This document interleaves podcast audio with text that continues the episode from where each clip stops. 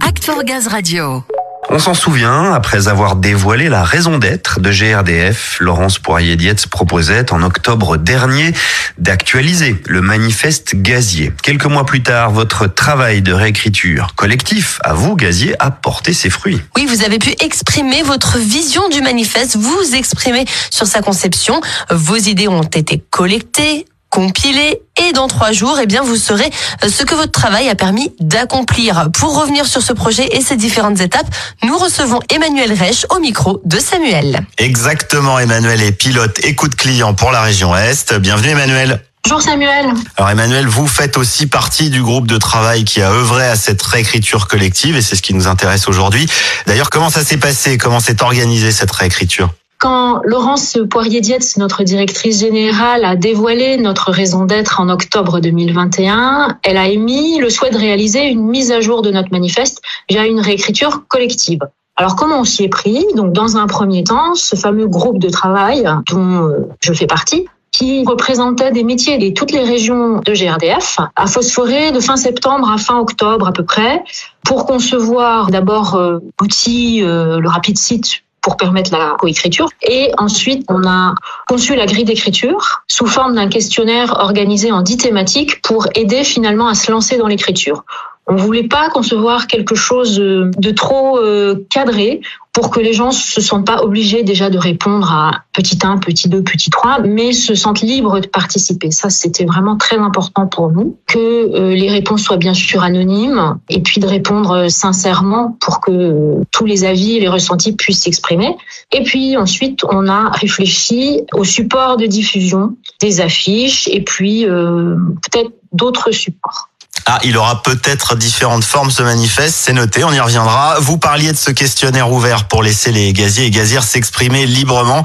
Des ateliers ont aussi été organisés. Comment ça s'est passé globalement? Vous les avez sentis impliqués? Ils ont été très impliqués dans cette réécriture, puisqu'on a eu euh, alors des contributions collectives, des contributions individuelles. On a eu des dizaines d'ateliers qui ont été organisés, soit par les membres euh, du groupe de travail, soit par des chefs d'équipe, en présentiel, en Teams, via des communautés digitales. On a vraiment vu de tout.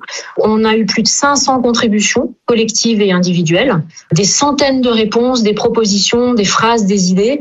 Et là, je voudrais vraiment en profiter pour remercier sincèrement tous les participants pour leurs propositions et toute la matière qu'on a pu récupérer. Parce que ce manifeste, c'est le nôtre et sans la participation des gaziers et des gazières, rien n'était possible. Alors Emmanuel, je confirme sur Act for Gaz Radio, on a été à leur rencontre. Euh, c'était lors d'un atelier sur le site de Pontoise. On les a sentis bien motivés le projet. Sans tout dévoiler, est-ce qu'il y a des thèmes récurrents, justement, des idées qui sont remontées de ces ateliers, du questionnaire et qui devraient apparaître dans ce nouveau manifeste? Alors sans trop dévoiler ce manifeste, effectivement, il y a l'attachement au service public de qualité, ça ça ressort vraiment, le socle fondamental, l'ADN de GRDF, à savoir la sécurité, l'implication dans les défis de demain aussi, réussir notre transition énergétique. Et après, j'en dirai trop, donc je m'arrête là.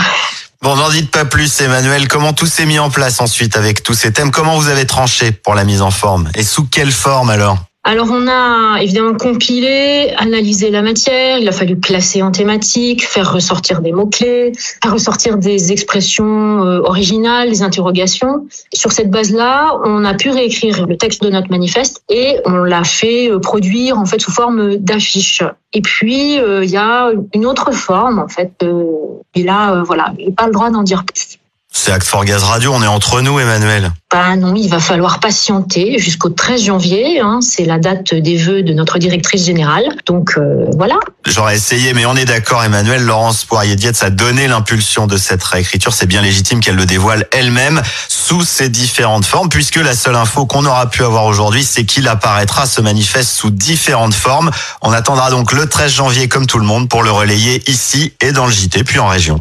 Complètement. C'est ce qui est prévu. Tout ce que je peux dire, c'est vraiment la seule chose que je puisse dévoiler, c'est que ça va décoiffer. Et ben voilà, de quoi attiser encore un peu plus notre curiosité. Vivement le 13 janvier. Merci beaucoup Emmanuel. Merci Samuel.